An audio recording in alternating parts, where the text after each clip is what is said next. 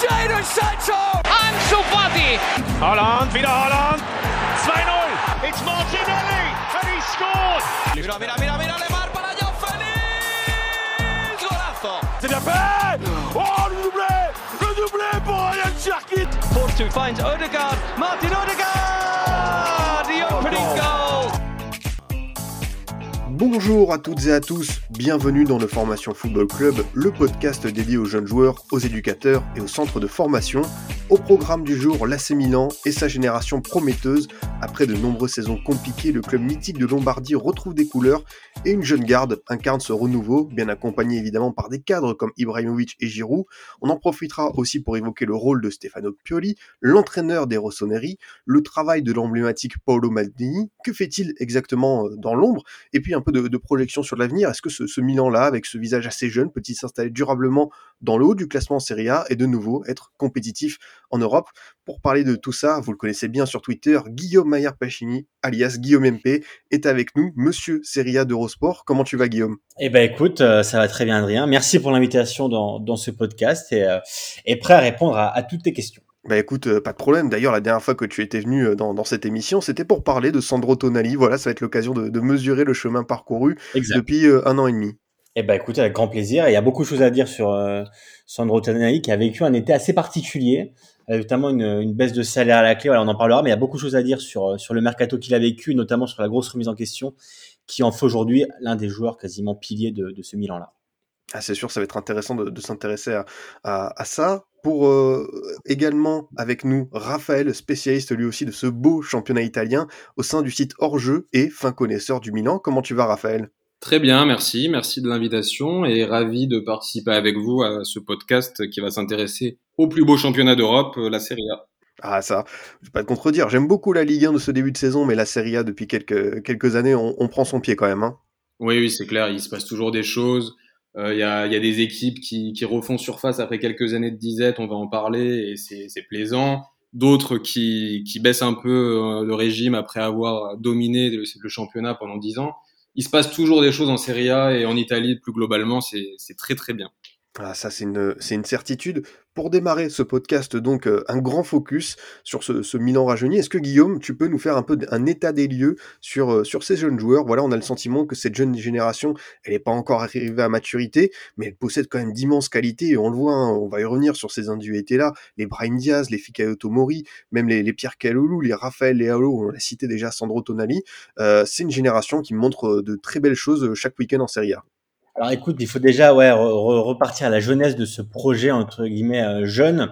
En fait, c'est le fonds américain Elliott qui avait récupéré à l'époque euh, l'AC Milan quand quand on va dire l'époque chinoise s'était terminée assez mal parce qu'il faut rappeler quand même que Milan euh, à l'époque quand même euh, était à deux doigts de pas s'inscrire au championnat de, de Serie A. Donc c'est pour te dire un peu le, le drame que c'était. Et depuis Elliott du coup a, a repris le, le club en main, a installé euh, des nouveaux dirigeants, avec Paulo Maldini, on en parlera plus tard. Et c'est vrai que tout de suite, la volonté euh, de, de, de, des dirigeants américains, des propriétaires américains était de miser sur des jeunes à fort potentiel. Alors pas tant pour le but de les revendre après, comme on peut avoir par exemple en France du côté du LOSC, mais vraiment avec la volonté d'installer quelque chose, un projet durable et un projet surtout qui financièrement est viable. Et c'est un projet qui a commencé avant le Covid, donc un peu avant-gardiste, parce qu'aujourd'hui, on voit bien que plusieurs clubs euh, mondiaux et, même les plus grands cherchent quand même à, assainir un peu les comptes. Et c'est vrai que Milan a démarré ça bien avant le Covid. Et du coup, aujourd'hui, bah voilà, on, on, voit quand même que, que c'est un projet cohérent, euh, économiquement parlant, qui est vraiment stable, parce qu'on voit que les comptes, quand même, aujourd'hui, on est passé sous la barre des, des 100 millions d'euros de pertes. Et, et, on a eu quand même du côté du Milan quasiment jusqu'à 250 millions d'euros. Donc, euh, donc on voit quand même qu'il y a une, une, baisse drastique ces dernières années. Et, et voilà, ça sur le terrain, bah, ça marche bien parce qu'aujourd'hui Milan est premier avec avec le Napoli. Et, et c'est vrai que c'est un projet vraiment en Italie qui est pris aujourd'hui comme modèle pour d'autres clubs aussi. Mais, mais voilà, c'est important aussi de, de, refaire la jeunesse de, de tout ça. Et on voit qu'aujourd'hui, bah, euh, c'est quelque chose qui, qui vraiment peut s'inscrire dans la durée avec plusieurs jeunes joueurs qui d'ailleurs, pour la petite info, vont prolonger comme, comme Raphaël Leao dans les, dans les prochaines semaines. Théo Hernandez, euh, mon cher Adrien, que vous connaissez bien maintenant en équipe de France, qui on adore, installé, on adore.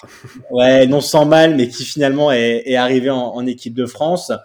Euh, Salem Makers qui a récemment prolongé. Voilà, il y a vraiment une, une alchimie qui s'est créée autour de, de ce projet-là.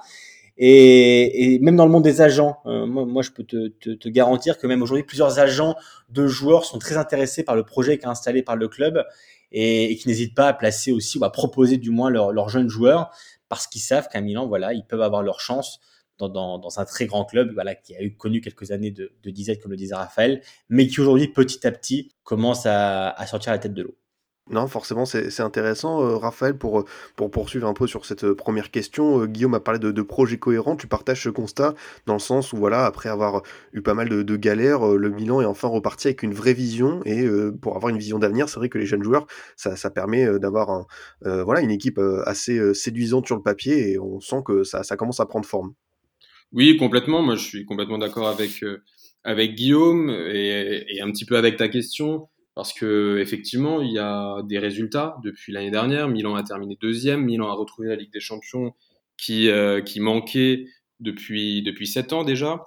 Euh, on, comprend la, la, stratégie de Maldini, ce qui est déjà pas rien en soi.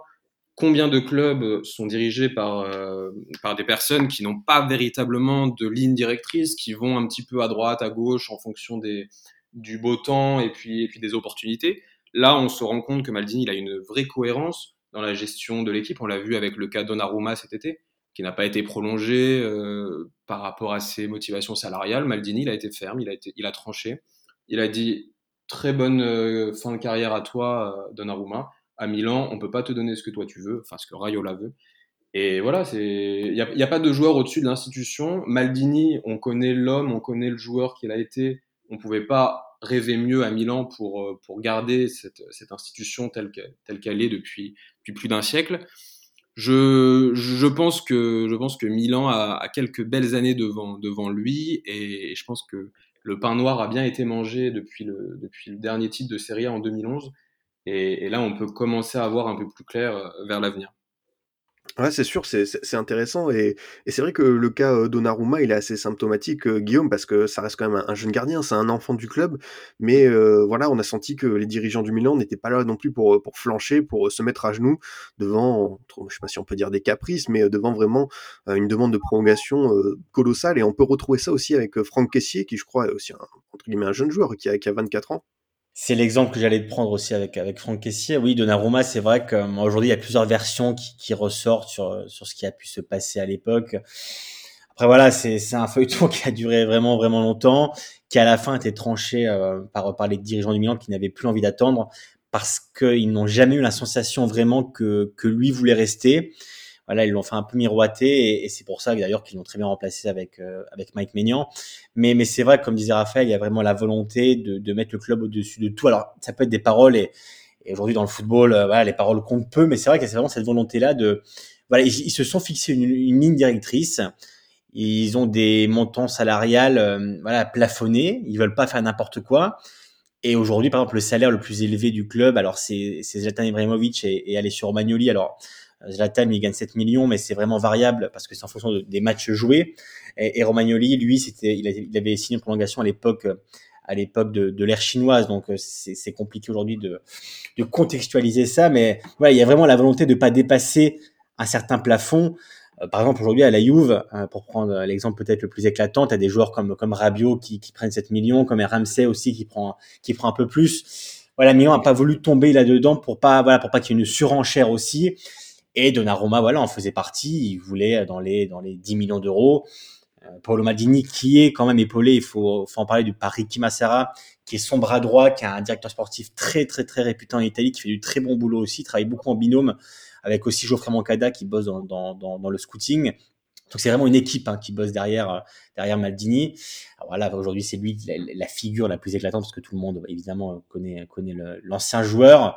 Mais voilà, il y a quand même une ligne directrice assez claire qui est soutenue par le propriétaire. Pareil, Van Gaziedis qui est euh, l'administrateur délégué du club. Et aujourd'hui, il n'y aura pas d'exception, même pour Franck Caissier qui à 99,9% euh, partira en, en, en, fin de saison, si ce n'est en, en janvier en fin de contrat, parce que Milan veut pas être dans la surenchère et que on a bien vu avec Maignan que, que Donnarumma était remplaçable.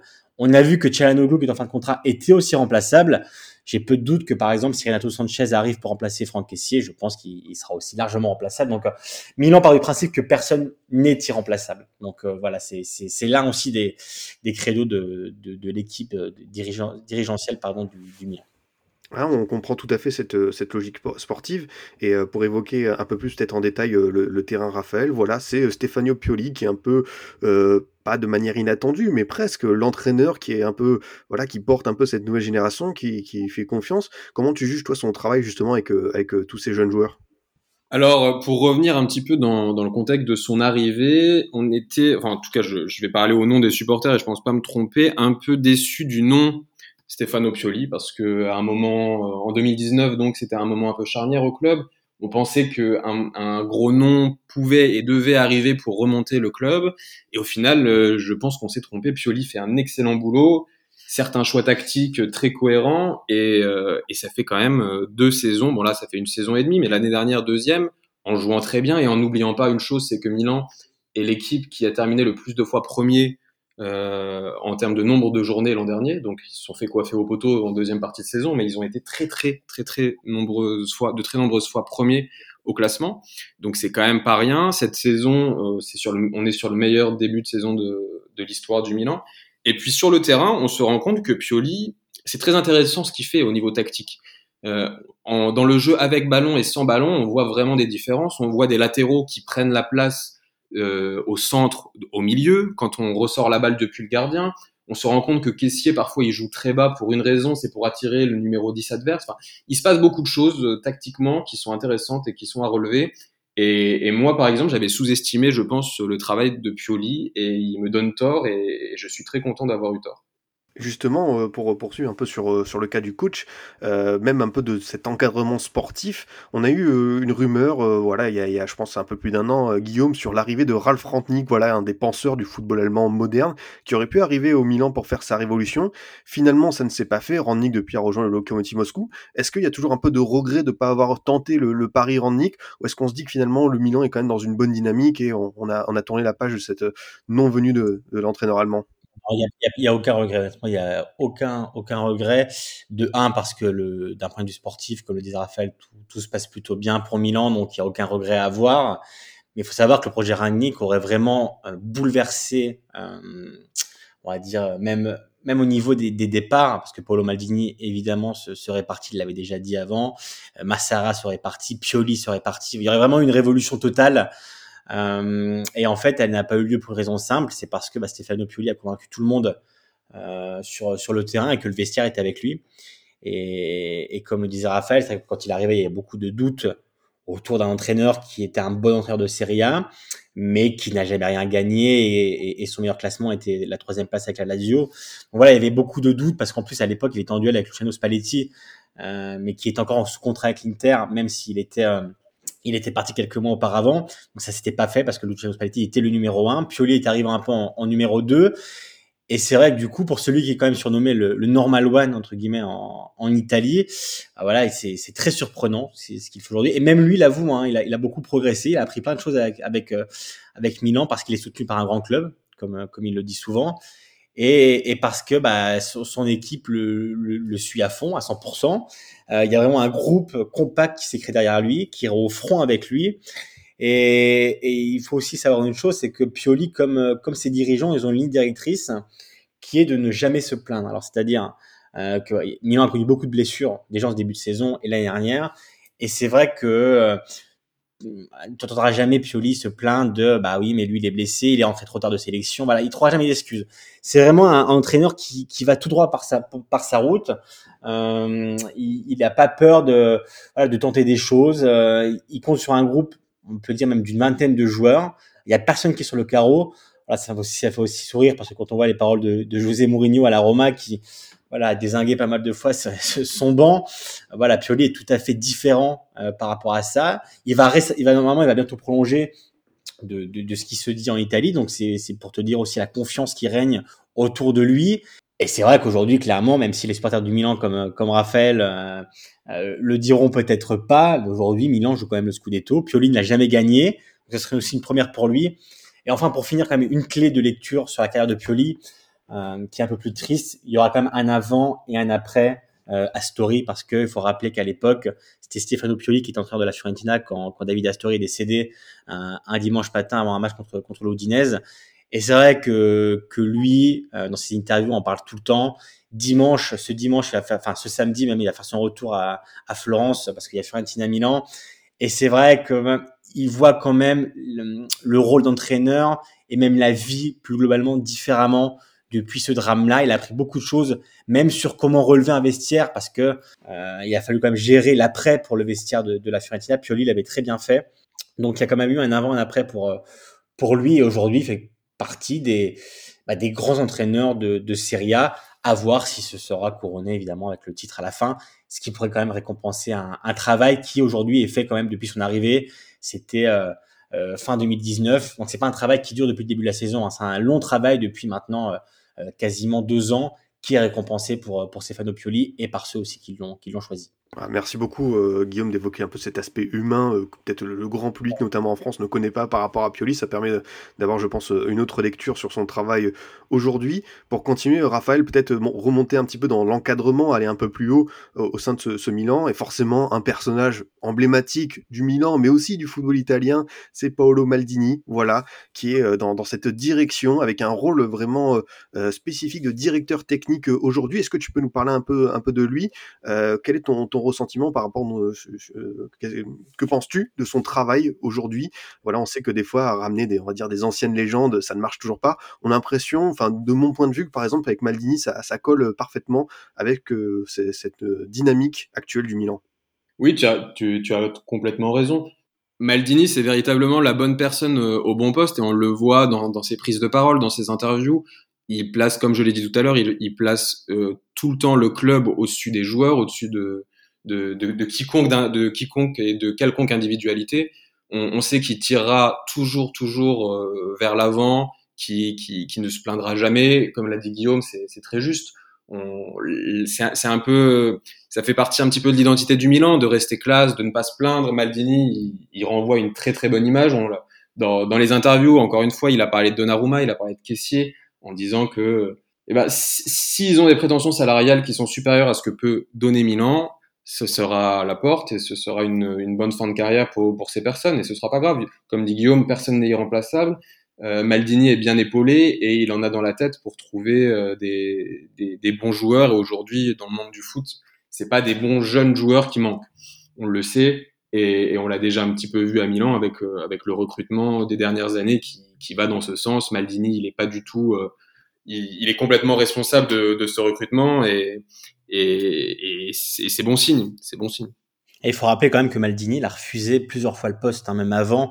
Alors pas sous l'ère euh, sous l'ère Elliott qui a commencé euh, il y a quelques années maintenant, euh, mais les Chinois à l'époque lui avaient quand même proposé de rentrer dans le projet qui évidemment était un, énorme échec d'un point de vue économique et sportif. Et lui avait dit non. Et, à l'époque, je me souviens, il avait parlé dans, dans la Gazette où il avait dit qu'il n'avait pas confiance et que il, avait pas assez de, marge de manœuvre parce que lui ne voulait pas un rôle. Lui, euh, Paulo Maldini, c'est quand même quelqu'un qui, a besoin euh, d'un rôle d'exécutant. Il n'a pas besoin de euh, d'un rôle entre guillemets honoraire ou euh, pour faire beau parce que parce qu'il s'appelle Paulo Maldini. Lui, il a besoin de voilà de d'exécuter des, choses. Il a besoin d'avoir la, la main mise sur plusieurs plusieurs endroits, surtout du domaine sportif. Et c'est pour ça qu'à l'époque, il avait refusé parce qu'il, entre guillemets, pour parler familièrement, il sentait pas du tout le, le projet chinois. Il a eu raison, il avait le nez, le nez creux. Et, euh, et aujourd'hui, voilà, on voit que parce qu'être un grand joueur, c'est une chose, mais être un, un, bon dirigeant, c'en est une autre. Il a appris beaucoup de choses aux côtés de, de Leonardo. Euh, il apprend beaucoup de choses aux côtés de, de Ricky Massara, comme je le, je le disais tout à l'heure. Et, et c'est vrai que même la relation qu'il peut avoir avec les agents avec les joueurs est, est vraiment particulière. L'anecdote peut-être la plus éclatante, c'est quand il s'est déplacé comme à Ibiza euh, pour pour convaincre Théo Hernandez de signer. À l'époque, Théo Hernandez c'était pas le, le Hernandez d'aujourd'hui, c'était comme il était encore assez jeune. Et voilà, on avait l'image de quelqu'un d'un peu plus entre guillemets foufou. Et c'est vrai que, que Maldini s'est déplacé pour le voir au bord de la plage, pour le convaincre de signer à Milan, parce que bah, voilà, le poste de latéral gauche, il le connaît bien. Il avait convaincu Théo Hernandez de signer. Et, on voit aujourd'hui que c'était une, très bonne pioche. Mais, voilà, Paulo Maldini, on va dire, est vraiment le peut-être la vitrine de tout ça, mais derrière, il y a vraiment une, énorme équipe qui bosse derrière lui parce que euh, Maldini il peut pas euh, regarder les jeunes joueurs, aller les acheter, dépenser. Euh, voilà, il y a vraiment une énorme équipe qui, travaille avec lui, travaille tous en, en, symbiose.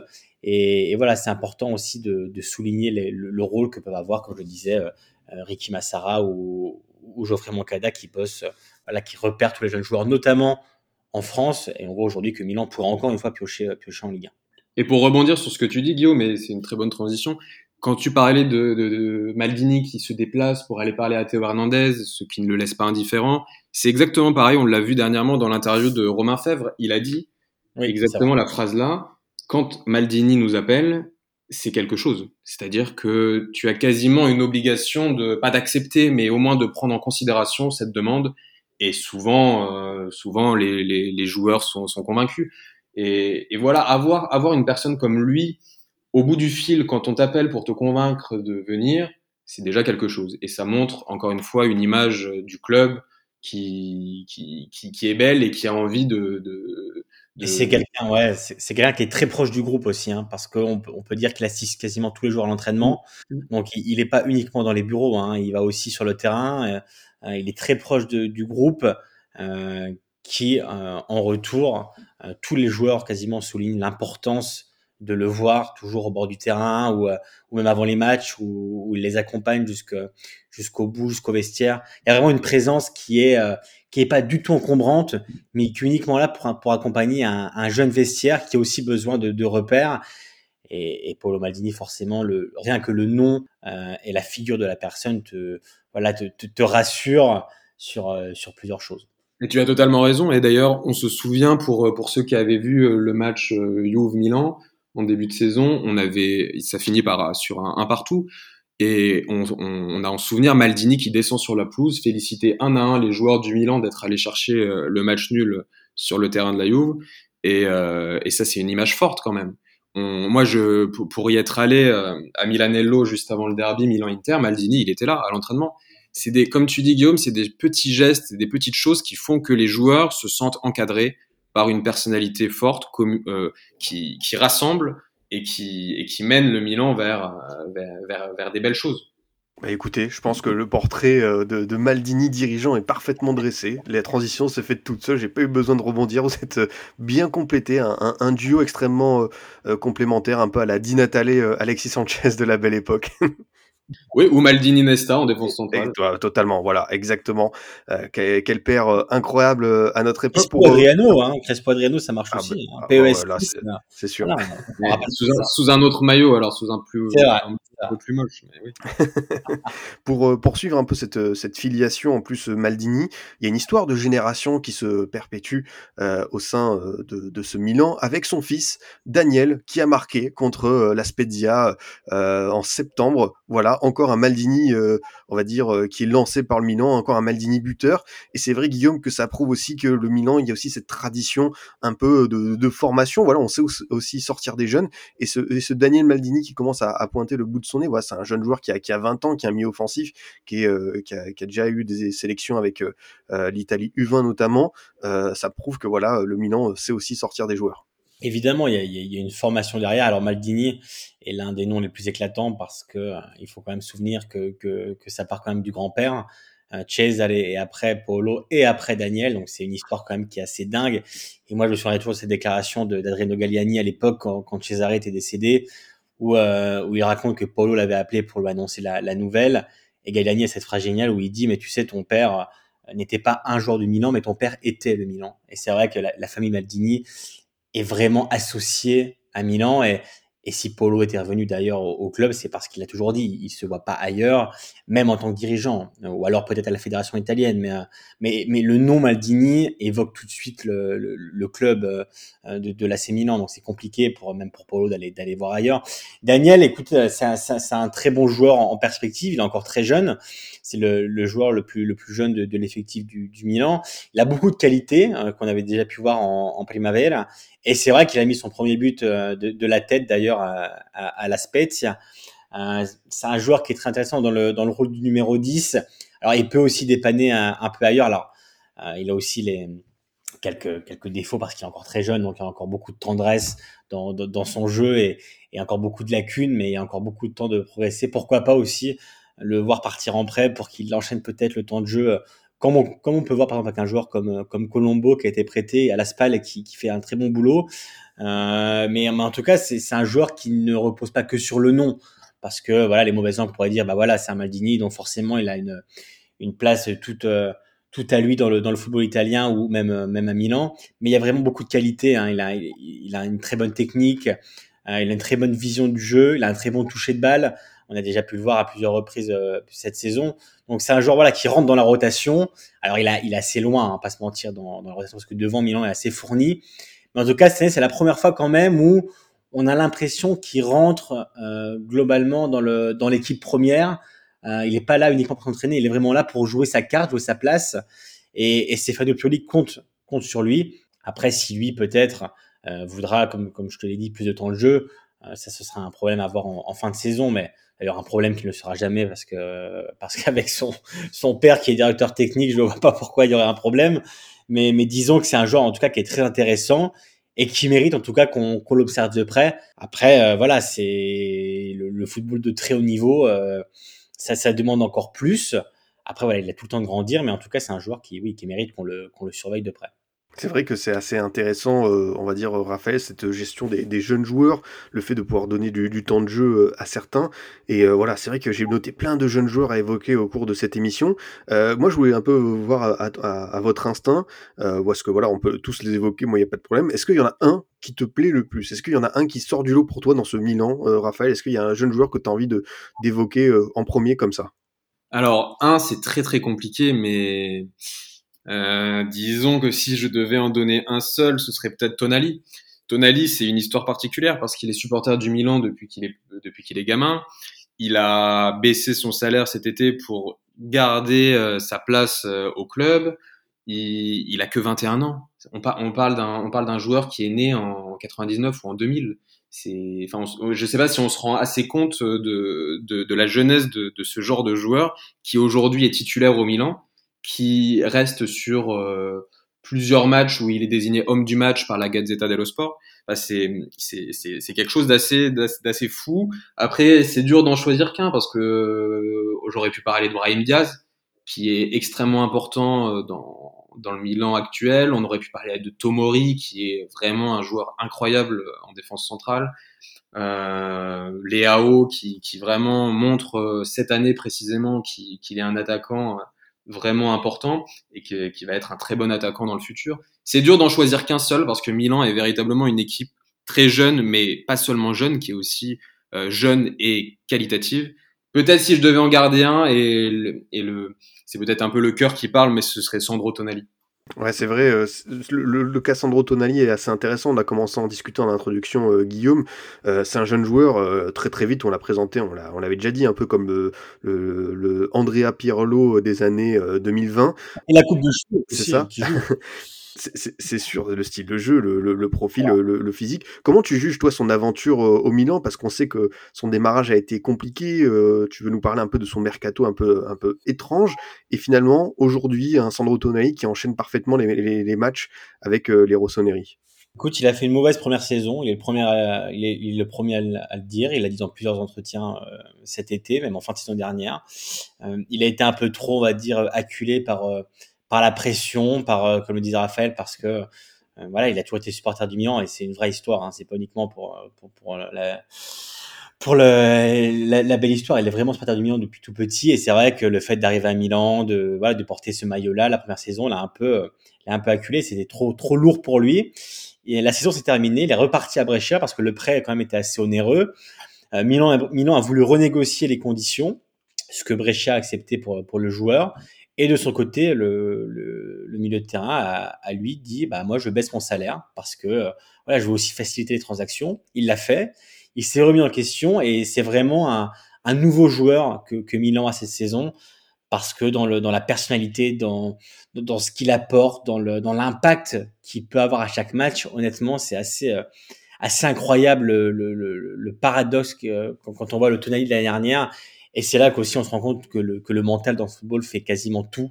Parce qu'aujourd'hui, c'est un joueur qui, qui joue l'esprit libre, euh, qui n'a plus peur de tenter, qui est forcément euh, encensé par, euh, par tous les tifosi qui, bah, qui, qui se revoient aussi un peu en lui. parce que c'est un peu comme si chaque tifoso aujourd'hui jouait, jouait avec Milan. Et, et clairement, aujourd'hui, il, est, il, est, il fait partie des titulaires, même s'il y a deux, trois, trois joueurs pour deux postes. Il y a quand même Kessier, Benasser et donc Tonali. Mais aujourd'hui, quand on voit son niveau de performance, euh, on, peut clairement en parler comme, euh, comme un pilier de, de ce 11 du, du, Milan. Il a retrouvé la sélection. Alors, il n'a pas fait une énorme prestation en Irlande du Nord. Il avait, il avait fait une belle entrée contre la Suisse. Mais en tout cas, voilà, c'est un joueur qui aussi mentalement a su se remettre en question.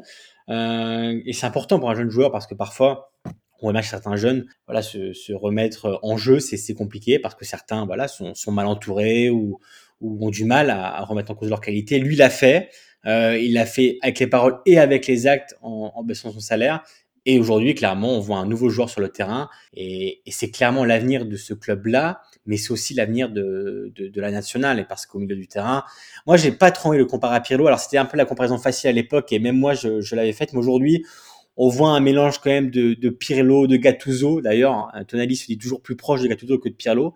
Et c'est un peu son idole. C'est pas pour rien qu'il a aujourd'hui le, le, numéro 8. Et il l'avait appelé d'ailleurs. Hein. Euh, avant de, de, pouvoir prendre le numéro 8, il avait appelé Gattuso pour lui, pour lui demander si c'était possible de, de, le récupérer. C'est pour dire aussi un peu le, les valeurs euh, que, que, que, Tonali a.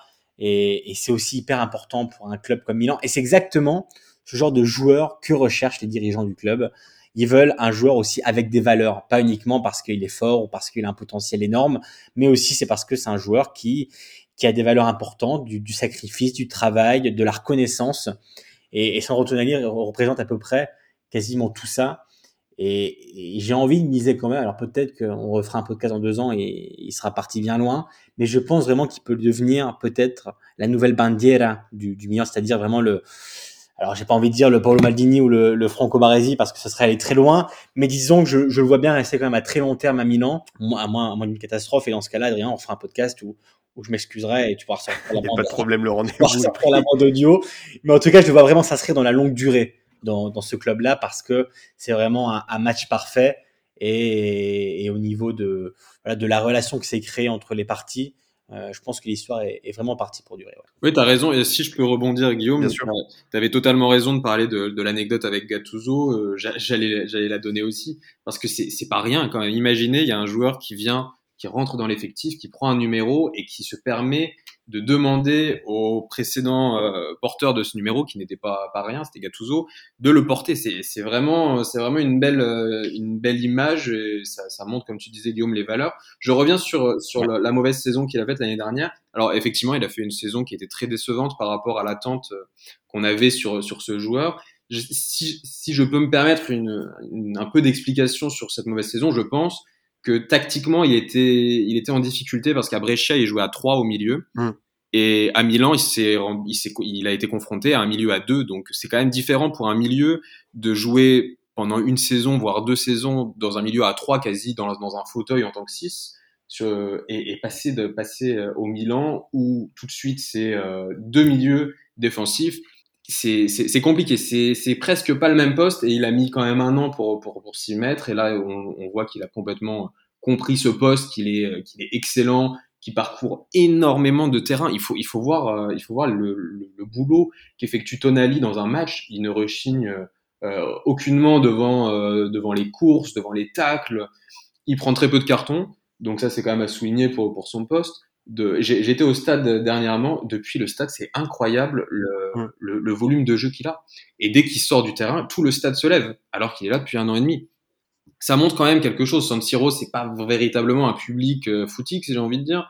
Se, se lever pour un joueur comme lui, qui n'est là que depuis un an et demi, qui a que 21 ans, c'est pas rien. Et comme disait Guillaume, j'espère euh, que ça va devenir une, une bandira prochaine on verra, on verra cette évolution et forcément c'est très intéressant. J'ai un sentiment, euh, Guillaume, pour poursuivre un peu sur euh, d'autres jeunes, que euh, pas mal de, de, garçons sont arrivés au Milan en n'étant pas totalement, voilà, au bout de leurs promesses, des, des, profils à développer. Et j'ai le sentiment qu'un Raphaël Leao, qu'on a bien connu en Ligue 1 du côté du, du LOSC, qui était un jeune intéressant, on sentait que voilà, c'était encore, à dire, un, un pré-produit. Et là, on a le sentiment, pareil, un peu comme Tonali, que sur ce début de saison, il a eu le déclic.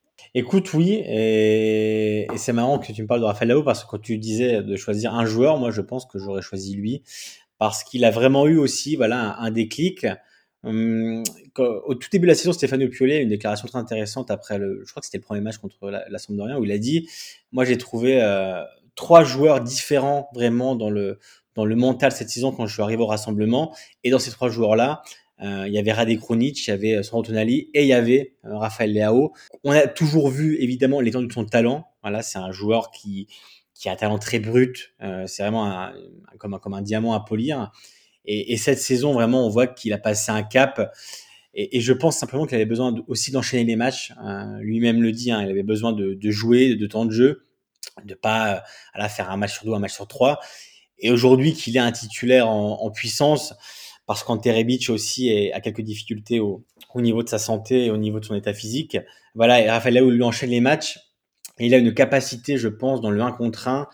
Euh, moi, j'aime beaucoup Jérémy Boga aussi en, en Serie A, mais c'est vrai que dans le 1 contre 1, je pense qu'on va mettre Raphaël Lao dans le, dans le top 5 parce qu'il a une, une, une aisance vraiment à, à, dribbler et à, et à effacer son vis-à-vis -vis qui est assez, euh, assez dingue. Euh, surtout que du côté gauche à Milan, voilà, il y a eu à l'époque il y avait des, des, joueurs comme même Bagnan ou voilà, donc c'est pour te dire un peu aussi que ça, ça, ça, change pour les pour les supporters. Même si Bagnan aussi a fait du, du bon boulot, hein, mais c'est vrai que Raphaël Lao, on sent que c'est quand même une autre catégorie. Lui aussi d'ailleurs va prolonger. Voilà, c'est pour dire aussi euh, la confiance que, que, le club a, a, en lui. Et vraiment euh, le, le déclic mental qu'il a eu cet été, et fait aujourd'hui de lui un joueur euh, essentiel pour, euh, pour Stefano Pioli et un joueur qui peut vraiment te, te changer un match à lui tout seul sur une action, sur une passe, sur un dribble. Euh, il avait été essayé en numéro 9 euh, pour pallier un peu les blessures à l'époque de, Zlatan. Ça avait marché, mais on voyait bien qu'il n'était pas aussi, aussi à l'aise qu'il peut être dans son couloir gauche. Et c'est vrai que quand tu as l'association Théo Hernandez, Raphaël Leao qui s'entendent à merveille, voilà, t'as un couloir gauche qui est quand même du niveau euh, du niveau européen, du niveau international, et, et voilà, c'est capital euh, pour un pour un club comme Milan qui, on le rappelle, joue dans un système de, de 4-2-3-1. Donc quand t'as un couloir gauche Théo Léao, je peux te dire que les, les joueurs adverses, ils ont un sacré mal de tête à à, à chaque match. Ça, ça c'est sûr, euh, je, je, je, je devine. Oui, vas-y, Raphaël. Non, je rebondissais sur ce que disait justement Guillaume. Peut-être que ce genre de joueurs comme Léao font des meilleures saisons maintenant que par exemple l'année dernière parce qu'aussi ils se rendent compte du potentiel qu'ils ont. Ils ont terminé deuxième de Serie A avec euh, du coup un, un 11 titulaire assez jeune.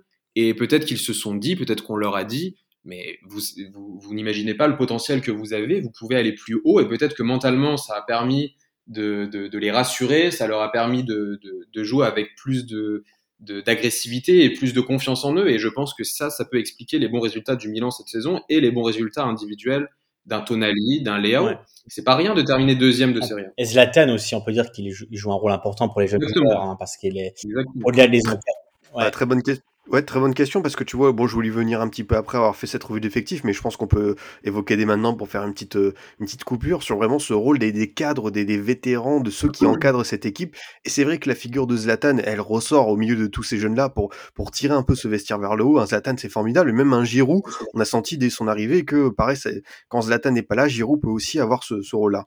Il y a pas, évidemment, il n'y a pas que Zlatan, parce que voilà, on pourrait aussi parler de, de Simon Kier ou, ou d'autres, mais en tout cas, voilà, Zlatan évidemment le plus éclatant, parce que quand il revient de, en, en janvier 2020, il revient après un 5-0 euh, reçu par Milan euh, contre, contre Bergame, euh, à Bergame euh, au mois de, de décembre, et c'est vrai qu'il arrive dans très compliqué, et on peut clairement dire qu'aujourd'hui, sans Zlatan, moi je suis quasiment sûr que Milan ne serait pas du tout là. Alors peut-être qu'aujourd'hui, il a un peu plus de mal à enchaîner les matchs, mais il a eu un rôle déterminant pour la, la renaissance, entre guillemets, de, de club.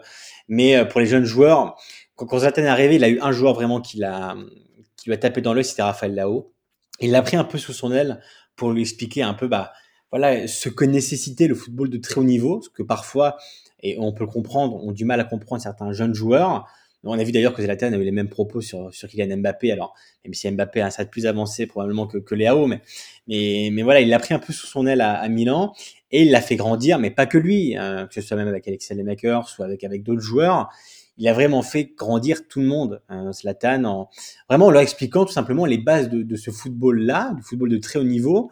Et c'est un peu le relais de, de Paolo Maldini, de, des, dirigeants sur le terrain, parce qu'aujourd'hui, Zlatan euh, a plus de, de, 40 ans, donc il a une, immense carrière derrière lui, et il est en droit de parler à, à ce vestiaire-là, et le vestiaire l'écoute surtout. Et, c'est capital d'avoir un, vestiaire qui est encadré par des, on va dire, des, vieux briscards Et moi, Adrien, je peux te dire qu'à l'époque, Maldini euh, avait eu quelques frictions avec les, dirigeants d'Eliott, du, fonds américain propriétaire du club, parce que le, le fonds américain, à la base, voulait surtout des jeunes joueurs. Euh, et avait beaucoup de mal à, miser, on va dire, sur des joueurs plus âgés, comme par exemple, il a été fait avec Olivier Giroud cet, été ou avec Simon Kier en, en janvier. Et, c'est vrai que ça avait un peu, euh, il y a quelques frictions avec euh, Paulo Maldini et entre avec Gazidis. Et c'est vrai qu'au fur et à mesure du temps, bah, euh, les dirigeants d'Eliott ont compris qu'il y avait quand même cette nécessité d'encadrer ce jeune, euh, ces jeunes effectifs qui était quasiment le plus jeune de Serie A euh, il y a l'année dernière. Et c'est vrai qu'avec l'arrivée de Zlatan, on a vu tout de suite que bah, il y a eu une exigence de jeu, une, une exigence de niveau et de résultats qui s'est totalement élevé. C'était le jour et la nuit avec euh, avec l'avance Zlatan. Et, et aujourd'hui, bah, quand tu vois le niveau qu'ont pu atteindre certains joueurs, soit même Théo Hernandez, qui était peut-être un peu plus âgé que certains, mais, qui avait évidemment grandi aussi côté de Zlatan. Et, si tu regardes, Adrien, toutes les interviews de, joueurs du Milan, tu auras forcément toujours la parole Zlatan à un moment. Moi, j'avais vu Pierre Caloulou pour Eurosport et il m'avait dit, mais tu peux pas t'imaginer comment s'entraîner avec Zlatan te pousse toujours à donner plus, même à l'entraînement, que ce soit le lundi, le mardi, le mercredi. Euh, c'est pas uniquement le jour du match où, tu as tout donné. Euh, Zlatan au quotidien te demande une rigueur, une exigence, même parfois par inconscience, parce que bah, il le demande pas tout le temps. Mais les joueurs qui jouent avec lui ou à ses côtés ont ce besoin quand même toujours de se frotter à ce niveau-là. Et inconsciemment, bah, tu, tu t'es poussé dans tes retranchements et t'élèves ton niveau. Et aujourd'hui, tu vois certains joueurs quand même qui atteignent un niveau justement très très élevé, comme ça peut être le cas avec avec Raphaël Léo. Ah, on pourrait, comme dit Guillaume, on pourrait en parler pendant pendant des heures. Et moi, je voudrais également rebondir en tant que, que Milanista. Il faut pas galvauder, il faut pas sous-estimer, comme disait Guillaume, le rôle d'Ibrahimovic dans, dans dans la deuxième place du Milan l'an dernier. Son rôle a été considérable. Et pour moi, c'est le c'est le joueur qui a été le plus déterminant euh, la saison dernière à Milan, ce qui est fou quand même à son âge et l'année dernière, en fait, c'était incroyable. Je me souviens de matchs où tu te dis, s'il n'est pas là, ce match-là, tu le perds. Et ce match-là, Milan l'a gagné grâce à Ibrahimovic. Pas que grâce à lui, mais en grande partie grâce à lui. Et c'est, on a, tendance un petit peu à galvauder ça parce que c'est Ibrahimovic, on l'appelle Zlatan, on sait qu'il est capable de. Mais en fait, c'est pas anodin à son âge de faire ça dans un club comme Milan. Il fait pas ça avec euh, le LA Galaxy, il fait ça avec l'AC Milan c'est pas rien quoi. Et comme et comme tu disais euh, Guillaume euh, très justement, son rôle quotidien à l'entraînement, euh, toi tu avais eu Kaloulou comme tu l'as dit, c'est c'est pas anodin qui t'en parle.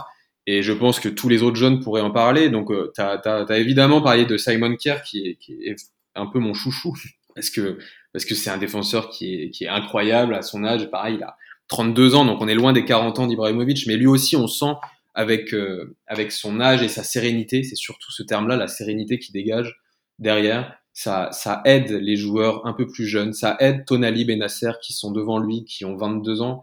Ça aide Calabria qui est à sa droite et qui a à peine 24 ans. C'est et comme Giroud, hein, Giroud aussi. Hein, Giroud, tu as raison, tu as raison. Mais, ouais, sûr. mais Kier derrière, vraiment, c'est. On parlait d'Ibrahimovic, on peut quand même mentionner Simon Kier parce que son rôle est déterminant lui aussi. Et, et 32 ans, c'est c'est pas rien et, ça, permet d'aider des joueurs euh, devant lui, à côté de lui, qui sont plus jeunes. Euh, on pourrait parler de Tomori, qui est lui aussi, mais vraiment extraordinaire euh, à son poste. Il a à peine 22 ans. Parfois, on a tendance à oublier l'âge des joueurs parce qu'on se dit ah oui, ils sont jeunes. Non, mais 22 ans, c'est très jeune, 22 ans. D'être à ce niveau-là à 22 ans, c'est quelque chose et c'est pas rien. C'est pas anodin si si Kier et Ibrahimovic sont sont là pour les aider. C'est pas anodin qu'ils aient ce niveau-là. Non, franchement, c'est extrêmement euh, intéressant d'en parler. Et vous avez parlé de Pierre Kaloulou, et forcément, voilà, on est dans, un podcast qui aime bien parler des, jeunes joueurs, notamment français. On, peut le voir, Kaloulou, de plus en plus à l'aise avec euh, l'équipe de France Espoir. Et je voulais savoir euh, ton, ton avis sur lui, Guillaume. Voilà, tu l'as en interview, tu le regardes de manière assez régulière en, Série en Ligue des Champions. Qu'est-ce que tu penses de son évolution? Parce que quand même, quand il arrive, c'est un, une forme de pari. il a, il a, il a, c'est un quasi inconnu. Il n'a pas joué à Lyon, et le Milan est quand même allé le chercher et aujourd'hui on peut voir que de plus en plus il prend du temps de jeu, il prend de la confiance. Écoute, c'est marrant qu'on en parle parce que j'ai eu ce débat-là euh, avec Eurosport il y a quelques jours où on m'a demandé mais est-ce que euh, il peut atteindre l'équipe de France première dans un rôle de piston droit? On en reviendra en, fin de, de, propos, mais, euh, mais Pierre Caloulou c'est un joueur très intéressant déjà dans la personnalité. Il euh, faut rappeler qu'il était capitaine de la réserve de, de l'OL à l'époque quand il est parti. C'était quand même un joueur qui avait un prospect quand même très intéressant. À l'époque, l'OL avait quasiment posé dix fois euh, son salaire pour, euh, le garder. Lui avait fait le choix de, partir à Milan parce qu'il était convaincu par le projet qu'on a présenté en début de, podcast. Et, moi, je peux te dire qu'il fait l'unanimité à Milan déjà par la personnalité qu'il a. C'est un joueur qui n'a pas peur de, de s'imposer dans le vestiaire. Alors c'est pas le peut-être pas le plus bavard, mais en tout cas c'est c'est le joueur, l'un des joueurs qui, qui répond le plus sur le terrain parce que dès qu'il est, alors il est pas il est pas titulaire parce que le titulaire du poste en, latéral droit c'est c'est David Calabria. Il a dépanné parfois en, en, défense centrale, mais mais Stefano Pioli le considère vraiment comme euh, en, premier lieu comme un latéral droit. Mais à chaque fois qu'il est, qu'il est aligné, et d'ailleurs il devrait l'être euh, samedi soir contre la Fiorentina parce que Calabria va être blessé plusieurs semaines, ce qui va laisser du temps de jeu à, Pierre Caloulou. Mais on sent qu'au fur et à mesure des matchs, vraiment, il, a vraiment un, potentiel qui se transforme aujourd'hui en une réalité. Euh, c'est un joueur qui, sur le terrain, euh, n'hésite pas à, provoquer son adversaire dans le bon sens du terme, à le provoquer, à le, à dribbler, à, à prendre la profondeur. À, à c'est un joueur qui entre guillemets mange le couloir droit. C'est un joueur qui n'a pas peur d'attaquer. Il a encore parfois un peu de mal sur le, le, positionnement et le marquage, mais parce que comme comme disait Raphaël, il faut pas oublier aussi le, son, son âge. Mais en tout cas, c'est un joueur que, que Milan ne regrette pas du tout d'avoir recruté. Aujourd'hui, il a une valeur. Elle était en fin de contrat à l'époque avec avec Lyon. Aujourd'hui, euh, c'est quand même un joueur qui a pris beaucoup, beaucoup, beaucoup de valeur. Il a marqué récemment avec avec les Bleuets et euh, c'est vraiment, euh, vraiment une bonne pioche de la part du Milan, même avec leur recul. On le savait à l'époque quand ils sont allés le chercher à Lyon, mais aujourd'hui, clairement, on, peut dire que c'est le numéro 2 du poste de, de, latéral droit. Il peut parfois dépanner en défense centrale, mais aujourd'hui, entre Romagnoli, Kier, Gabia, Tomori, tu quand même la défense centrale qui est quand même blindée. Mais dans ce rôle de latéral droit, vraiment, euh, Stéphano Pulli apprécie beaucoup, il a beaucoup d'estime pour lui euh, et, et c'est réciproque. Mais c'est vraiment un joueur qui, voilà, qui a surveillé même pour l'équipe de France. Alors voilà, on, revient là-dessus, mais alors piston droit comme la France aujourd'hui joue à 3, je sais pas si c'est son rôle idéal. Même si Théo Hernandez à gauche, lui non plus joue pas dans un rôle de piston à, à Milan. Mais en tout cas, c'est pourquoi pas un profil qui, dans un futur plus ou moins proche, euh, clairement. Alors, je sais pas si en équipe de France, vous avez de la place pour le couloir droit et c'est vous, les spécialistes des Bleus, qui, vont me le dire. Mais en tout cas, euh, il, a vraiment des qualités euh, qui peuvent lui, voilà, le, faire grandir et qui sait l'amener jusqu'au niveau de l'équipe de France. Parce qu'aujourd'hui, c'est un, pilier des Bleuets. Alors pourquoi pas un jour voir l'équipe de France? Pour moi, c'est encore un peu tôt aujourd'hui probablement. Mais en tout cas, voilà, il va continuer à faire ses gammes à Milan, il va continuer à prendre de l'expérience à côté de grands joueurs comme euh, comme Zlatan et, et qui sait euh, jusqu'où euh, jusqu'où Pierre Caloulou peut, peut arriver. Mais en tout cas, oui, c'est vraiment un un, un, profil très intéressant et, et, Milan en est vraiment vraiment très content. Ouais, merci, merci beaucoup de Guillaume de valider un peu mon impression que j'ai avec euh, avec les espoirs. C'est vrai que je le vois monter en puissance et personnellement, oui, je pense que dans ce rôle de piste, il, y a de la place surtout avec les Bleus? C'est ça. Vous avez la place à droite? C'est le seul endroit où oui, il euh, y a il y a y a, ouais. y a une concurrence qui est un peu floue, donc euh, franchement, il pourrait continuer dans dans ce sens. Et pour poursuivre un peu sur ce secteur défensif, Raphaël, il faut quand même qu'on qu dise un petit mot de, de Tomori. Tomori qui a été recruté à Chelsea, certes pour un montant assez colossal, mais dès son prêt, euh, sur les six derniers mois de 2021, euh, de, de, de, six, les six derniers mois pardon de 2020-2021, il a été extrêmement convaincant et on se demande même pourquoi, franchement, Chelsea avec Tourelle ne lui a pas fait forcément confiance pour cette défense à 3 parce que moi, Tomori, à chaque fois que je le vois, je suis, je tombe sur à chaque fois les bons matchs parce que je suis impressionné. Mais ça m'étonne pas que tu tombes sur les bons matchs de Tomori parce qu'il suffit de regarder Milan pour le voir faire un bon match. Je caricature à peine, vraiment, je caricature à peine. Tous ces matchs quasiment sont des bons matchs.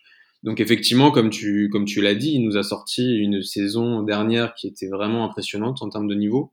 Moi, je connaissais pas véritablement ce joueur, je je suivais pas trop Chelsea, du moins les jeunes joueurs de Chelsea. Et quand je l'ai vu arriver, quand j'ai entendu le montant euh, de, son option d'achat, je me suis dit bon, ça va quand même être un joueur assez cher. Est-ce qu'il est vaut le coup ou pas? Et en fait, oui, complètement. Pour euh, pour son âge, il a 22, 23 ans, je sais plus exactement. Il, il est euh, il est extrêmement fort déjà. Il est extrêmement fort. Donc euh, c'est un joueur qui est évidemment titulaire dans la défense centrale du Milan, qui est évidemment très important dans le 11 du Milan et, et ça m'étonne pas que tu tombes sur des bons matchs euh, quand, quand, tu, quand tu le regardes, parce que honnêtement, c'est rare le, les matchs moyens, même pas les mauvais, juste les matchs moyens qu'il fait. Il nous sort vraiment des gros matchs quasi tous, les week-ends. Donc euh, c'est très bien pour l'avenir du Milan, c'est très bien pour, euh, pour, pour lui sa carrière parce que j'imagine qu'à son poste euh, dans la sélection anglaise, il pourra avoir un rôle à jouer plus tard.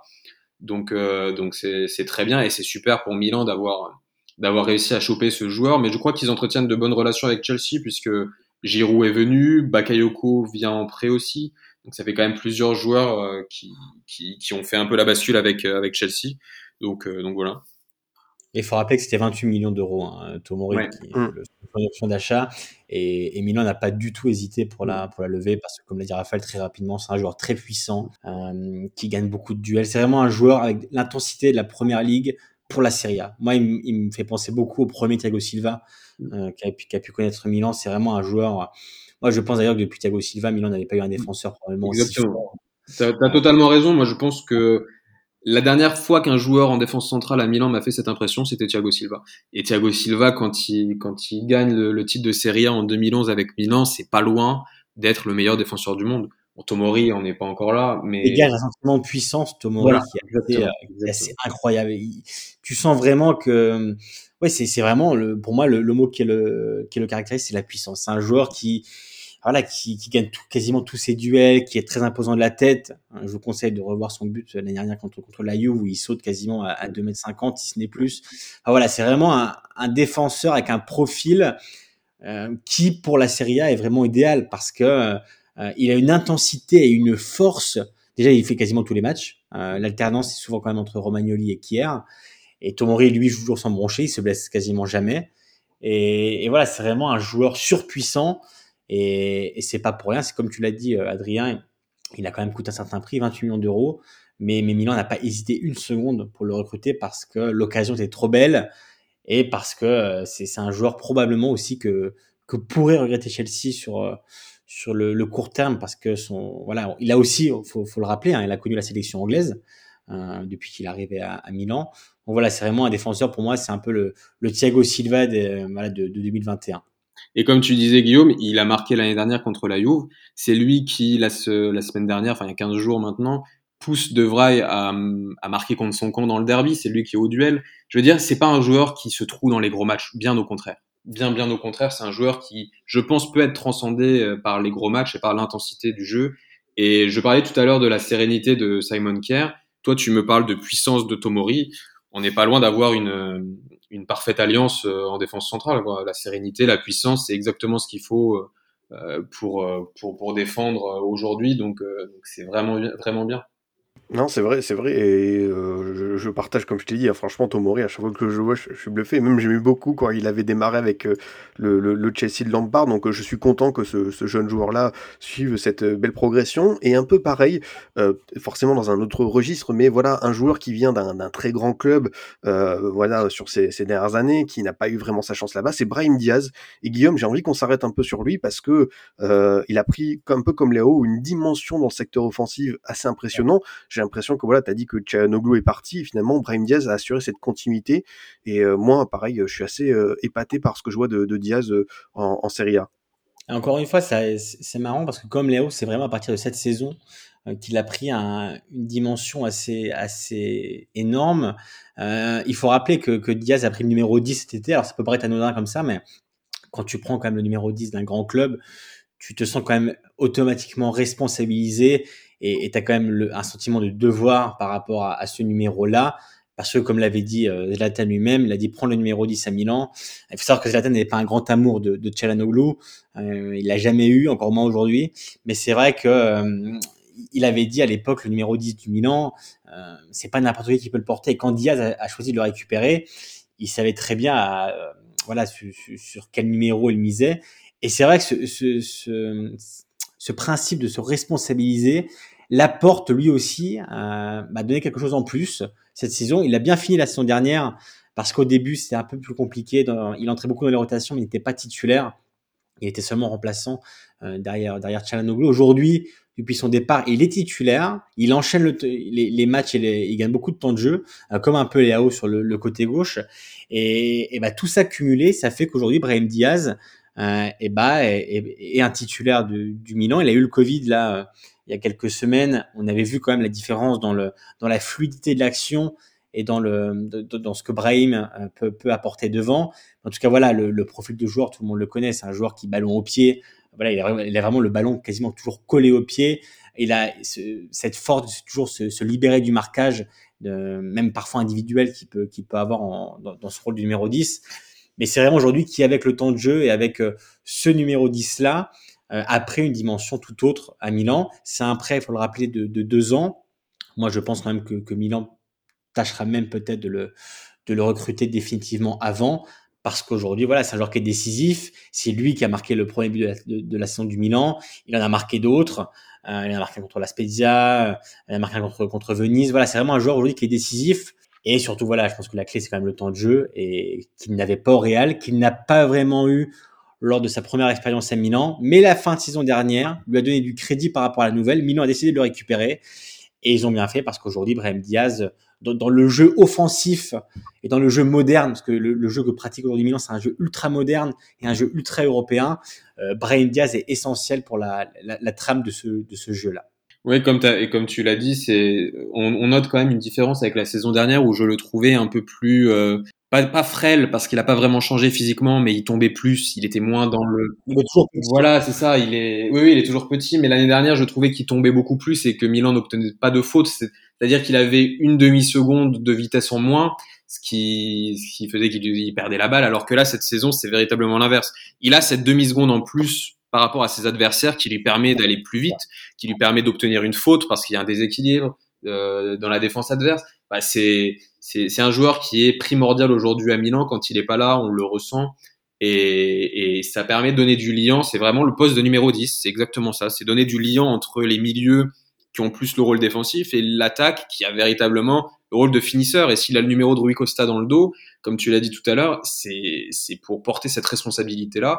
Et pour l'instant, ça, ça le fait. Pour l'instant, ça le fait. En tout cas, c'est un joueur délicieux. Voilà, pour résumer un peu, c'est vraiment un joueur élégant, euh, classe. Et, et, tu vois, Adrien, on parle depuis tout à l'heure de, de, ce nouveau projet du Milan. Mine de rien, euh, ce qui est un peu symbolique de cette réussite, c'est que tous ces joueurs-là ont retrouvé quasiment euh, pour la première fois ou non leur sélection. C'est vrai. Brahim Diaz a retrouvé sa sélection, Tomori a découvert la sienne, euh, Théo Hernandez a découvert l'équipe de France, Raphaël Leao a appelé l'équipe de Portugal. Bon bah alors Olivier Giroud ça c'est encore autre chose, mais Zlatan est reparti avec avec la Suède. Voilà, il y a vraiment quelque chose quand même qui qui, qui prouve au-delà de, de, de, de, ce projet-là, euh, bah, tu vois aujourd'hui les conséquences euh, positives euh, que, que respire ce projet parce que bah, tous les joueurs quasiment ont, ont sélection.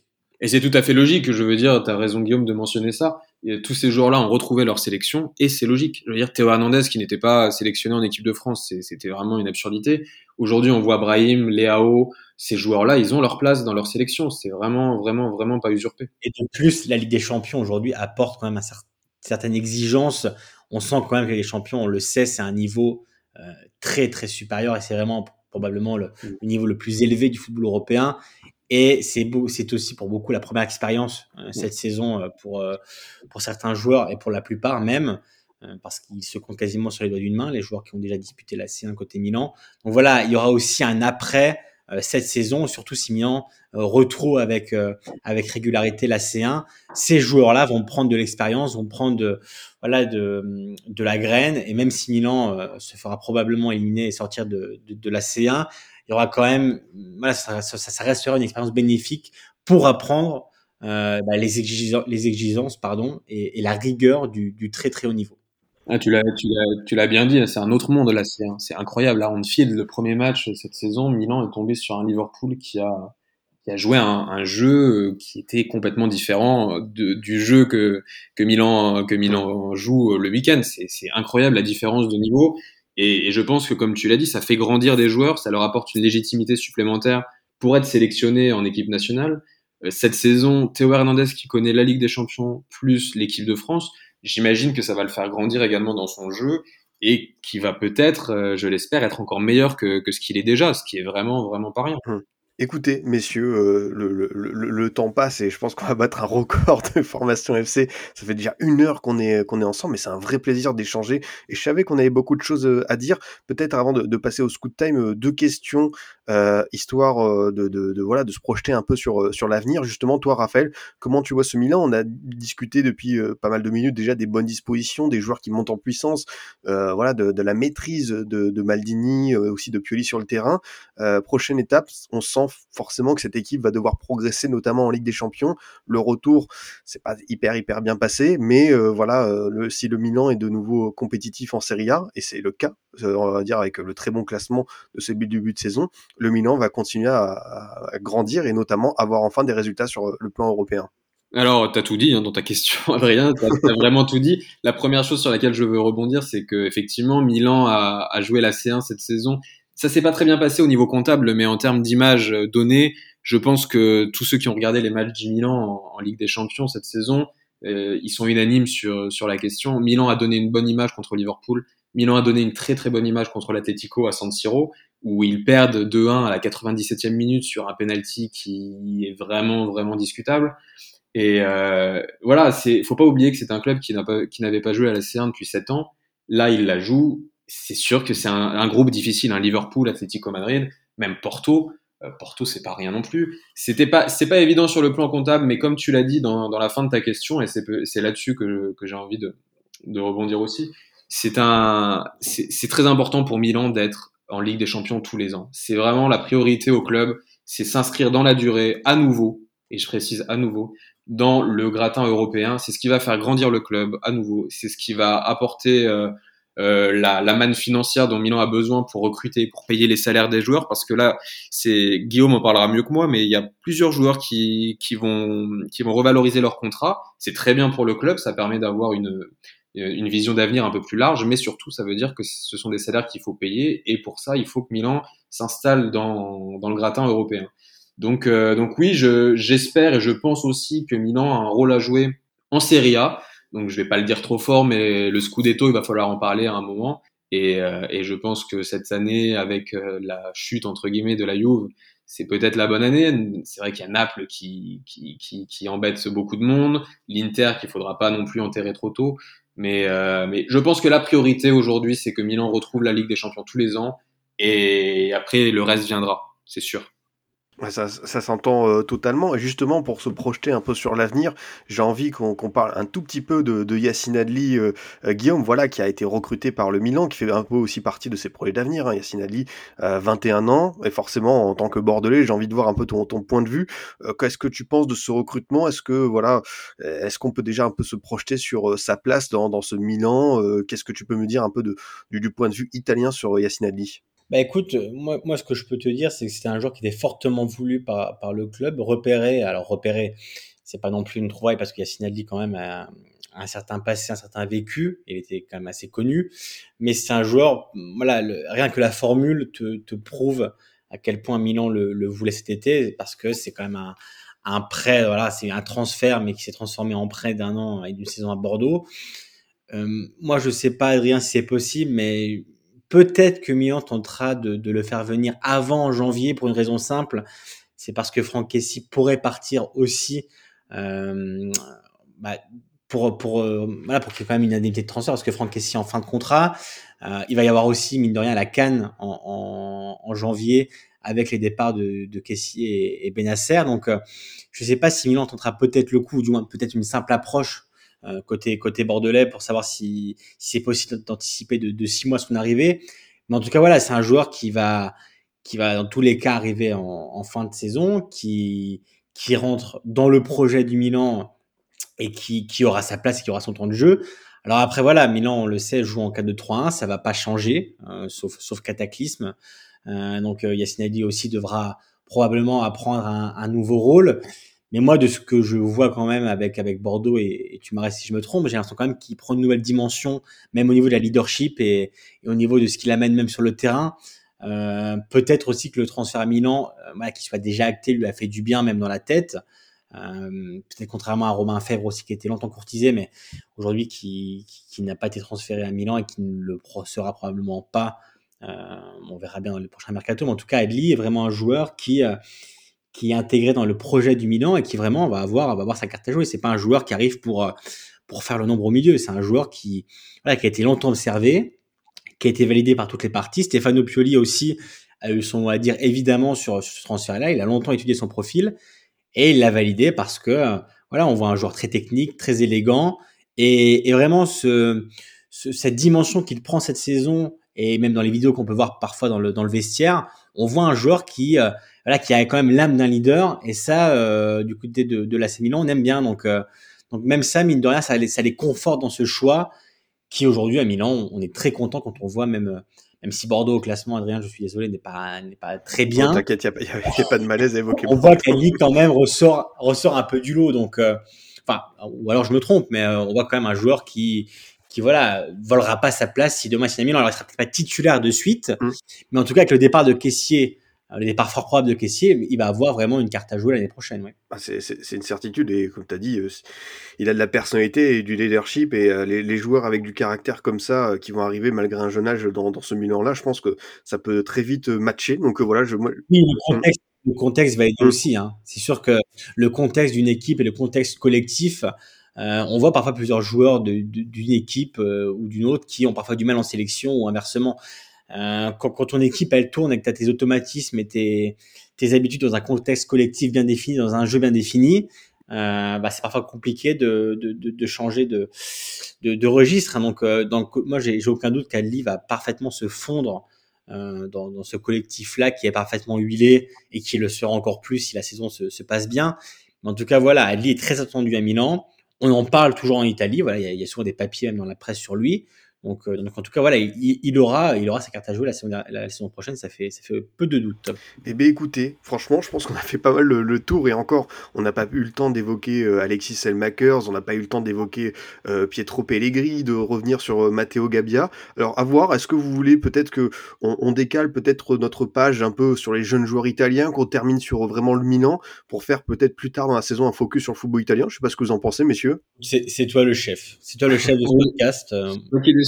Moi, je, moi, je, moi, je serai à ta disposition. Sache-le. C'est vrai que ça peut être plus intéressant peut-être dans, dans, quelques mois de revenir vraiment sur ces jeunes joueurs italiens, de prendre le temps, parce que c'est vrai que si on fait vraiment un gros focus sur, sur le Milan, c'est peut-être plus intéressant de terminer. Quand l'Italie sera pas au mondial, c'est ça que tu veux me dire? Un focus italien. Oh là là, le, le, le, bourbier du mois de mars, j'y pense tellement pour vous, ça va être quelque chose. Hein. Eh ben écoute, hâte, hâte de se donner rendez-vous au mois de mars, mais si on peut le faire avant, euh, le oui. barrage, moi, ça m'arrange. Je sais pas si je serai vivant après, donc. Euh. Guillaume, je crois, je crois que tes lives avec Adrien se sont bien passés euh, cet été, donc peut-être que tu vas porter. C'est vrai. C'est vrai, c'est peut-être ça le signe indien. C'est vrai qu'on hein. pourrait en faire un avant, et qui sait que ça nous, ça nous porterait peut-être bonheur pour le, enfin, le barrage, enfin même les barrages. Euh, oui, c'est vrai qu'on pourrait se caler ça en mars pour parler du, du foot italien, c'est vrai. C'est vrai que si on est superstitieux, euh, dès qu'on a arrêté de faire des, je le suis, des, des lives, je le suis. je pense que pour moi, tu vois, je suis dans mon calendrier, voilà, j'ai mis podcast Scipio au mois de mars, c'est bon, c'est noté. Ouais, voilà, je pense que c'est plus intéressant vraiment pour euh, développer un peu plus en profondeur euh, sur euh, voilà comment le, le championnat italien s'est tourné vers des jeunes joueurs, quels sont ceux qui, qui montent de faire ça un peu plus tard dans la saison. De toute façon, on a, on a largement le, le temps de l'évoquer. Peut-être euh, pour continuer un petit peu, Raphaël, avant de se quitter, je voulais aussi qu'on parle de lui parce que c'est un joueur qui est un peu sous-coté, sous-médiatisé et qui pour moi vaut le détour. Qui est euh, pareil, quand je disais comme Tomori, je tombe souvent sur les bons matchs. C'est euh, Makers que pareil, j'observe, qui vient d'Anderlecht et pareil qui me plaît beaucoup dans son activité. Oui, Selmakers, il a un rôle important à Milan. Il a joué, euh, il a joué de très nombreux matchs. C'est un des joueurs dans l'effectif qui en a joué le plus. Donc euh, c'est un joueur euh, sur qui compte Pioli évidemment. Après, euh, faute, faute de mieux, j'ai envie de dire, puisque en tant que en tant qu'ailier droit, il n'a pas beaucoup de concurrence à son poste, si ce n'est euh, Castillejo, qui n'est pas non plus aujourd'hui très très bon. Donc, alors allez, Alexis Selmakers, il y a beaucoup de choses à dire sur lui. On n'a pas trop de temps, donc je vais essayer de faire vite. C'est un joueur qui, montre énormément de qualité à son âge. Encore une fois, il n'a que 22 ans. Il a déjà été sélectionné avec la Belgique, donc c'est pas rien. Il montre énormément de qualité, notamment défensive. Et pareil, lui, il rechigne vraiment pas à la tâche. Sur le coup, dans son couloir avec Calabria, il, défend très très bien. Moi, si je peux lui reprocher une chose, c'est qu'il n'est pas assez décisif devant. Et à son poste, il doit marquer, il doit faire marquer. Et, je pense qu'il ne le fait pas assez. Par exemple, contrairement à Leao, qui de son pendant à gauche, c'est le meilleur buteur du Milan avec euh, plusieurs, je crois, six buts en, en championnat. Selmakers n'en a pas mis un. Donc peut-être qu'à ce niveau-là, il doit progresser. Mais comme tu l'as dit, oui, c'est un joueur qui est très intéressant. Euh, il a que 22 ans, il est déjà sélectionné en équipe de Belgique, il est titulaire à son poste euh, à Milan. C'est quelqu'un qui va progresser encore, c'est sûr, parce qu'il a, il a une bonne mentalité, il a la volonté. et, et je pense qu'il va être très utile à Milan dans les prochains mois. Ah, c'est vrai que c'est un profil qui est, euh, qui est extrêmement intéressant. Et euh, pour, euh, pour conclure un petit peu, Guillaume, il y avait deux joueurs que je voulais évoquer avec toi. Peut-être Matteo Gavia qui avait été ton scout time il y a un an et demi. Est-ce que tu peux nous en donner quelques nouvelles? Et si tu peux, en deuxième partie, nous parler un petit peu de Pietro Pellegrini, parce qu'on a parlé des liens entre le Milan et la Ligue 1 avec Kaloulou, avec Léao et Adli. Mais il y a aussi Pellegrini qui est arrivé au Milan cet été un peu de manière discrète en provenance de Monaco, parce qu'on peut le dire, sur le Rocher, ça a été un échec. Comment tu vois le début d'aventure de de, Pellegrini Écoute, euh, alors je vais commencer par la deuxième partie de ta question. Mhm. Pietro Pellegrini, c'est un peu compliqué parce que, bon, bah, comme, les supporters monégasques le savent, euh, il a quelques pépins physiques, donc il a encore eu du mal à, à enchaîner. Alors devant lui, il a deux monstres comme euh, comme Ibrahim Giroud, donc on va dire c'est le troisième choix au poste du numéro 9, donc trois trois postes pour une place. C'est c'est c'est assez compliqué, mais voilà, c'est un joueur qui arrive en prêt moi, je suis pas certain qu'il va rester au-delà de, cette saison parce que pour l'instant, c'est quand même pas, c'est quand même pas euh, la, folie. Alors voilà, il y a eu ses problèmes physiques, mais c'est vrai que même quand il a été plutôt bien, voilà, si Ibra et Giroud sont, en forme et sont à 100%, Pellegrini pourrait uniquement les, remplacer en cours de match. Donc, euh, pour l'instant, l'histoire est, compliquée, pas tant d'un point de vue relationnel parce que Pellegrini, euh voilà, c'est parfaitement adapté et intégré à Milan et, le club est plutôt, plutôt pardon, content de lui de, de ce point de vue-là. Mais c'est vrai que d'un point de vue du terrain, il a eu du mal à enchaîner. Il a encore été freiné, freiné euh, par, par, les blessures. Et du côté de, de Matteo Gabbia, écoute, c'est un défenseur toujours aussi intéressant. C'est vrai que un peu, un peu comme pour Pellegrini, du coup, bah, devant lui aujourd'hui, il a Tomori qui est un peu un ovni et qui est arrivé de, de, Chelsea et qui a piqué la place à tout le monde. Même à Romagnoli, qui est aujourd'hui capitaine et remplaçant parce que Simon Kier euh, et Tomori forment la, la paire centrale. Donc Gabia et le quatrième choix.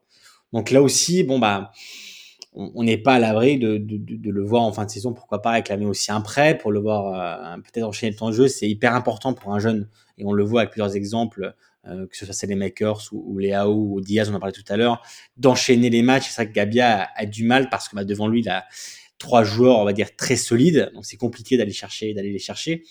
Donc Gabia, euh, moi pour lui, je lui conseillerais peut-être oui, de partir en prêt pour voilà, pourquoi pas peut-être en, même en série B pour euh, pour avoir du temps de jeu, pour euh, pour enchaîner les matchs et puis bah, apprendre aussi le, le, très haut niveau. Il jouait un peu plus par le passé avec avec Milan, mais parce que parce qu'à l'époque il n'y avait pas des, des Simon Kier et des, des Fike Tomori. Donc euh, aujourd'hui il a il a jamais vraiment eu sa place de titulaire. Aujourd'hui, on va dire qu'il l'a pas du tout, mais il fait partie de la rotation. On va dire que c'est le le choix numéro 4 pour pour Pilon en défense centrale. pas ça ça reste un, un bon joueur on va dire que pour l'instant, sa carrière est un peu freinée par, par la concurrence. Et pour faire la transition avec euh, le prochain podcast et rebondir sur ce que tu dis, Guillaume, il y en a un à qui ça, ça a bien fonctionné de partir en prêt, qui est parti de Milan, c'est Pobega. Il est parti au Torino, il ouais. beaucoup. Et, et, et, je pense que ça lui sert énormément ce prêt plutôt que de cirer le banc du Milan. Et à son poste, il y a beaucoup de monde, comme il y a beaucoup de monde au poste de Gabia. Pobega, il est au Torino, il joue beaucoup, ça lui sert, et, je pense que Gabia va faire la même chose, parce que Maldini est pas bête, hein, il sent que, que, Gabia doit grandir, et pour l'instant, il va avoir du mal à grandir au milieu de, de Romagnoli, Kier et Tomori, qui prennent beaucoup de minutes à son poste. Eh bien écoutez, ça, permet de conclure euh, parfaitement cette émission en se projetant, voilà, euh, on vous le dit, euh, chers auditrices, chers auditeurs, on se donnera rendez-vous avec Guillaume et Raphaël un peu plus tard dans la saison pour parler un petit peu plus de l'état général peut-être de, la Serie A concernant les jeunes joueurs, les, profils à suivre dans des équipes un peu méconnues, je pense notamment bah, voilà, à Venise, à Empoli, à la Serenita, tu l'as dit avec Pobega qui est un joueur que j'avais noté, c'est vrai que c'est très intéressant, donc voilà, le rendez-vous est pris messieurs. Tu sais que j'avais une liste, hein, j'avais préparé ma liste. Euh, ouais, moi aussi j'avais une liste. avec, avec les joueurs. Et, et, pour nos amis, euh, nos amis de, de l'Inter, on parlera quand même d'un joueur, et on, on m'en parle beaucoup, alors je vais quand même placer son nom, parce que Mhm. s'il a passé d'ici là, euh, au moins je pourrais dire que je l'ai dit en premier, mais Martin Satriano, alors euh, Mhm. c'est pas une surprise pour les tifosi de l'Inter, mais c'est vraiment un joueur dont on me parle beaucoup, même euh, même en interne du, du côté de, de l'Inter. Donc voilà, un joueur à surveiller, attaquant de la, de la Primavera uruguayen, euh, qui est vraiment à surveiller. Alors là, il est suspendu pour une espèce de coup de boule qu'il a même pas donné. Il a pris trois matchs. Euh, voilà, ça, ça va pas faire sa pub, mais c'est vraiment un attaquant qui, qui a surveillé. C'est c'est un joueur très intéressant. De, de, de ce qu'on me dit. Moi, j'ai vu quelques brides de marche, de match, donc je suis pas assez bien placé pour parler. Mais voilà, c'est un joueur vraiment à, à surveiller dans les dans les prochains mois, mais je pense plus quand même les, les prochaines années. Eh bien écoute, c'est parfait. Merci beaucoup encore une fois messieurs d'être venus dans cette émission pour parler en profondeur de ce nouveau Milan, de ces jeunes joueurs qui montent. C'était un vrai plaisir d'échanger avec vous. Adrien. Merci à toi Adrien et merci à toi, Guillaume. Bah écoutez, pas de problème. Comme, euh, comme on s'est dit, rendez-vous un peu plus tard pour évoquer cette, cette série A euh, avec euh, ce, ce, ce, visage rafraîchissant. De mon côté, chers auditeurs, je vous dis à bientôt pour un autre numéro. Vous pouvez toujours nous écouter sur Deezer, Spotify, SoundCloud, iTunes et Google Podcast. À très vite pour une nouvelle émission du Formation Football Club.